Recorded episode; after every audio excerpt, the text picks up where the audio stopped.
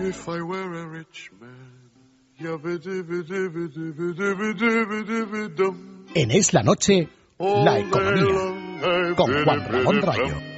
If I were a wealthy man, I would 8 y 33 minutos de la tarde. Juan Ramón Rayo, ¿cómo estás? ¿Qué tal? Muy buenas tardes. Hoy tenemos eh, muchos asuntos, como todos los días, hay que decirlo, en terreno económico. Eh, siguen eh, las recomendaciones, bueno, recomendaciones que nos llegaban ese informe el viernes pasado por parte del Fondo Monetario Internacional y hoy, bueno, pues analizábamos una de ellas en concreto, la que va dirigida a las comunidades autónomas que en lugar de hacer lo que tienen que hacer, pues hacen todo lo contrario. Efectivamente, pues seguimos desgranando ese informe que está dando bastante que hablar y no para bien, o no al menos para bien según muchos lo, lo entienden. En concreto, eh, si estos días hemos hablado y luego volveremos a hablar sobre la propuesta de rebaja salarial del FMI, que ha sido recibida también hoy eh, con críticas, esta otra pues no se le antoja un destino muy distinto, porque básicamente lo que ha hecho el FMI ha sido criticar al Ministerio de Hacienda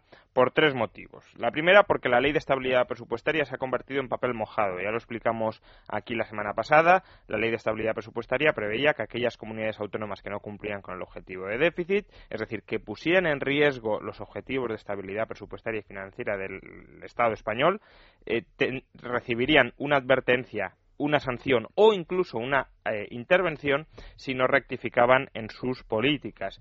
Pero esto se ha convertido en papel mojado porque aquellas autonomías que no han cumplido con el objetivo de déficit, ¿qué ha sucedido? Pues que Montoro les ha otorgado el famoso déficit a la carta. La segunda crítica del FMI que la autoridad fiscal independiente que ha creado el gobierno de independiente tiene poco, básicamente porque es una autoridad que no tiene autoridad y porque además la nombra el gobierno. Es decir, es un, la ocupará una persona que el gobierno entienda que puede pues controlar o dirigir bien este organismo, pero que entienda que puede controlar o dirigir bien este organismo, obviamente de manera muy estrecha con sus intereses. Sería una sorpresa que nombraran a alguien verdaderamente independiente y que se pudiese oponer, por ejemplo, a Montoro diciendo que no está reduciendo el gasto, que está subiendo demasiado los impuestos, etcétera. Probablemente esto no lo veremos y no lo veremos porque obviamente el gobierno antes que nada atiende a sus intereses personales y particulares y por tanto no van a poner a una persona al frente de este organismo que pues pueda poner en apuros al ministro eh, de Hacienda. Y por último, el FMI también eh, le reprocha a Hacienda que ha sido muy blanda con las comunidades autónomas incumplidoras y esto liga muy claramente con eh, convertir en papel mojado la ley de estabilidad presupuestaria y en ese sentido recomienda a Montoro que sancione e intervenga a aquellas comunidades autónomas que no cumplen con el déficit. Ya veremos eh, qué repercusiones tiene todo esto, pero no se le augura tampoco una recepción muy favorable porque ni el gobierno ni las autonomías quieren oír hablar de sanciones e intervenciones. Si no, ya lo hubiesen hecho. Motivos, desde luego, tenían. Efectivamente. De hecho, hoy ha hablado el consejero de Economía catalán, Andreu Mascolell, y básicamente ha defendido la prórroga que comentábamos ayer en los presupuestos catalanes de 2012 para lo que resta de 2013. Lo que pasa es que la interpretación que hace Mascoley pues es la verdad llamativa, porque él dice que precisamente porque se prorrogan los presupuestos, eh, los recortes van a seguir este año. Dicen que se encuentran absolutamente tutelados por eh, Madrid, por el Ejecutivo Central, que no tienen autonomía eh, fiscal y que, por tanto, la, la, política presupuestaria que ellos desarrollan prácticamente es al dictado de, de Montoro. al margen de que esto último pues sea más o menos discutible, ya hemos dicho muchas veces aquí que es verdad que las comunidades autónomas tienen menos autonomía fiscal de la que deberían tener atendiendo el grado de descentralización eh, de competencias que hay en España. Si tenemos un Estado descentralizado a la hora de gastar, lo lógico es que también haya un Estado descentralizado a la hora de ingresar, porque si no tenemos el peor de los dos mundos posibles. Eh, al margen de esto, ya digo que, puede tener razón, que no haya demasiada autonomía a la hora de elaborar las cuentas, tampoco tan, tan poca autonomía como la que el consejero de Economía quiere dar a entender. Em, lo cierto es que decir que porque se prorrogan los presupuestos este año va a seguir habiendo recortes, pues es un argumento cuanto menos eh, curioso, porque obviamente si tú prorrogas los presupuestos del año pasado, no hay recortes este año frente a los presupuestos del año pasado, porque son los mismos. Probablemente lo que quiera dar a entender Andreu Mascolei es que eh, en circunstancias normales este año se habría gastado más que el año pasado. Y como no se gasta más que el año pasado, como dejamos de incrementar el gasto, aunque tampoco lo reducimos, ese no incrementar el gasto equivale a un recorte. Pues no, esta es la manera de contabilizar las cosas, los recortes que tienen los políticos, pero no nos confundamos. Esto no es un recorte, esto es no gastar más. Pero si yo no gasto más, no estoy gastando menos, estoy gastando lo mismo, por definición. Por tanto, eh, cuidado con las trampas, que no son solo exclusivas de Andreu Mascolei, Montoro, Rajoy, antes Zapatero, y en Europa tres cuartos de lo mismo, Hollande, por ejemplo, Cameron, etcétera. Todos cuentan los recortes como incrementos del gasto que en teoría deberían haberse producido si todo fuera normal y que finalmente no se producen. Pues no, eso no son recortes, eso no es reducir el tamaño del Estado como estamos eh, reclamando tantos y tantos. Esto es simplemente pues un Estado que ya está hipertrofiado por todas partes, que no siga creciendo de manera desbocada, sino simplemente conservarlo en su tamaño sobredimensionado eh, actual. Pero insisto, eso no es recortar. Y decíamos que el FMI no solo ha hablado o ha emitido este informe para pues interpelar a Montoro para que haga algo con las autonomías, es decir, que o las deje quebrar, que sería probablemente lo deseable, autonomía fiscal y que cada una se arregle con sus finanzas, o si hay socialización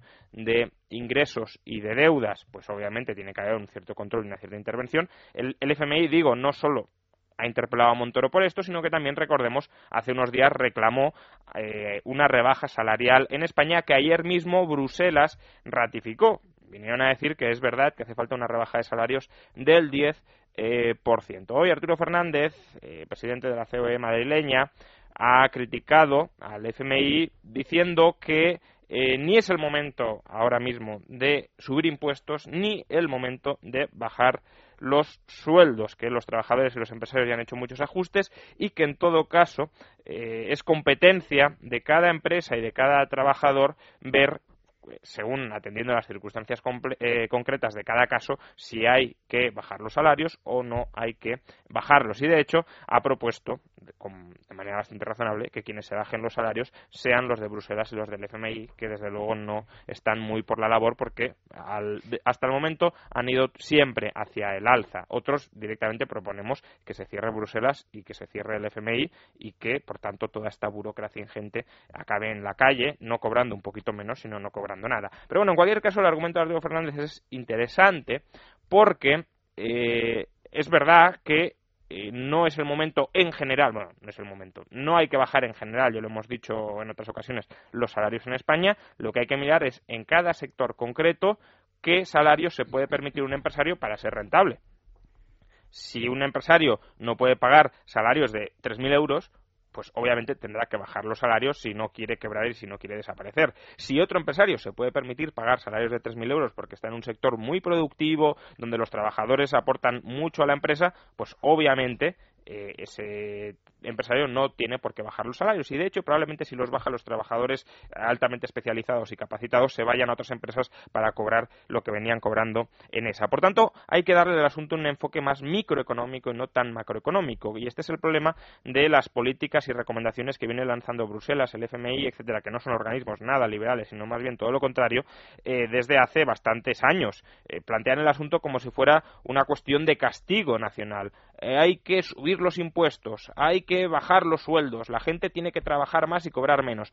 Eh, aunque es evidente que mucha gente tendrá que trabajar más y cobrar menos, la manera de plantear el asunto no debe ser esta. Es decir, la manera no es la manera de salir de la crisis es castigar a la población. No tiene nada que ver. No vamos a salir de la crisis porque castiguemos más o menos a la población. Saldremos de la crisis cuando corrijamos los desajustes productivos y financieros que se han acumulado en nuestras economías. Y obviamente una manera de solucionar esos desequilibrios o uno de esos desequilibrios que hay que solucionar es el desequilibrio de los precios relativos y de los salarios. Es decir, que si durante años los salarios crecieron muy por encima de la productividad, ahora se tienen que ajustar a una productividad que ni mucho menos era la que pensábamos que era, porque vender ladrillo a precios enormes no era productivo, era un pelotazo burbujístico que cuando ha reventado ha demostrado que no había nada detrás. Y en consecuencia, una economía que estaba adaptada a vivir de esa manera, a vivir de ese pelotazo crediticio, no puede pagar los salarios que se pagaban cuando se obtenían ingresos ficticios de ese pelotazo financiero. Y en ese sentido sí que hay que ajustar los sueldos, pero hay que ajustarlos para qué? Para rentabilizar empresas, para que negocios que no son rentables con sueldos algo más altos sí lo sean con sueldos algo más bajos. Pero esto no tiene nada que ver con decir, no, ustedes en general todos cobran demasiado. No, esa es una manera equívoca de plantear las cosas que desde luego lo que consigue es que la gente se enfade y que no entienda lo que se está eh, planteando. Eh, pero bueno, aparte de estos dos, estas dos recomendaciones, eh, estos días también hemos conocido otra noticia o otra serie de noticias que apuntan a que está habiendo una cierta actividad de compras en el sector inmobiliario español. Ayer nos enteramos de que el Banco Malo había vendido el paquete de inmuebles más importante hasta la fecha, 939 viviendas y 750 garajes y trasteros, eh, o sea, 750 anexos de viviendas que pueden ser garajes o, trasteros, y que lo había vendido por 100 millones eh, de euros. Además, el ministro de Guindos comentó que previamente a esta operación se habían vendido ya inmuebles por 137 millones de euros. En total, por tanto, estamos hablando de casi 250 millones de euros en, transacciones. Y hoy, además, también nos hemos enterado de que Cataluña Banca ha vendido su inmobiliaria por 45 millones de euros. En, conjunto, y atendiendo a los titulares, uno podría pensar, ¿cuánta actividad está habiendo en el sector inmobiliario español? Esto ya va todo para, para arriba. Pero lo cierto es que hay que poner un poco los datos en contexto, sobre todo los del el Banco Malo, los de la Sareb ¿Por qué? Porque eh, recordemos que la Sareb tiene activos de 55.000 millones de euros. Que haya vendido hasta la fecha 250 millones de euros significa que ha vendido menos del 0,5% de todos sus activos. Recordemos que la Sareb tiene una vida estimada de 15 años, por tanto, si vendiera cada año solo el 0,5% de su cartera, no llegaría ni a vender el 10% de todos los activos. Por tanto, no estamos ante un ritmo vertiginoso de venta de activos, ni mucho menos. Se puede pensar, ¿Acaso es que la Sareb está tratando de negociar un buen precio? ¿Acaso es que no quiere vender regalados los pisos y por eso no está encontrando compradores o está seleccionando mejor los compradores? Bueno, pues es algo discutible. Recordemos que la Sareb no compró pisos por menos de 100.000 euros, era una de las restricciones que se impuso, es decir, solo pisos eh, por un importe superior a los 100.000 euros. Bueno, pues eh, este paquete se ha vendido por 100 millones de euros y contenía casi 1.000 viviendas, 940 viviendas más 750 anexos. Por tanto, estamos hablando de que el precio medio por vivienda, contando también los anexos y demás, muy probablemente ha estado por debajo de los 100.000 euros. Recordemos, la Sareb no compraba por debajo de 100.000 euros, ha vendido por debajo de 100.000 euros. Por tanto, está vendiendo con pérdidas y, probablemente con unas pérdidas no escasas. Y recordemos también, la Sareb se propuso al cabo de 15 años obtener un 15% de rentabilidad. Por tanto, está vendiendo mucho menos de lo que debería vender para liquidar su cartera inmobiliaria en 15 años y además lo está vendiendo con pérdida. Si esto es el renacer del sector inmobiliario español, pues eh, desde luego podemos empezar a sumergirnos en una nueva burbuja de optimismo y de expectativas infundadas. Desde luego que se parece no ser el camino, Rayo. Vamos a hacer una pausa y volvemos enseguida.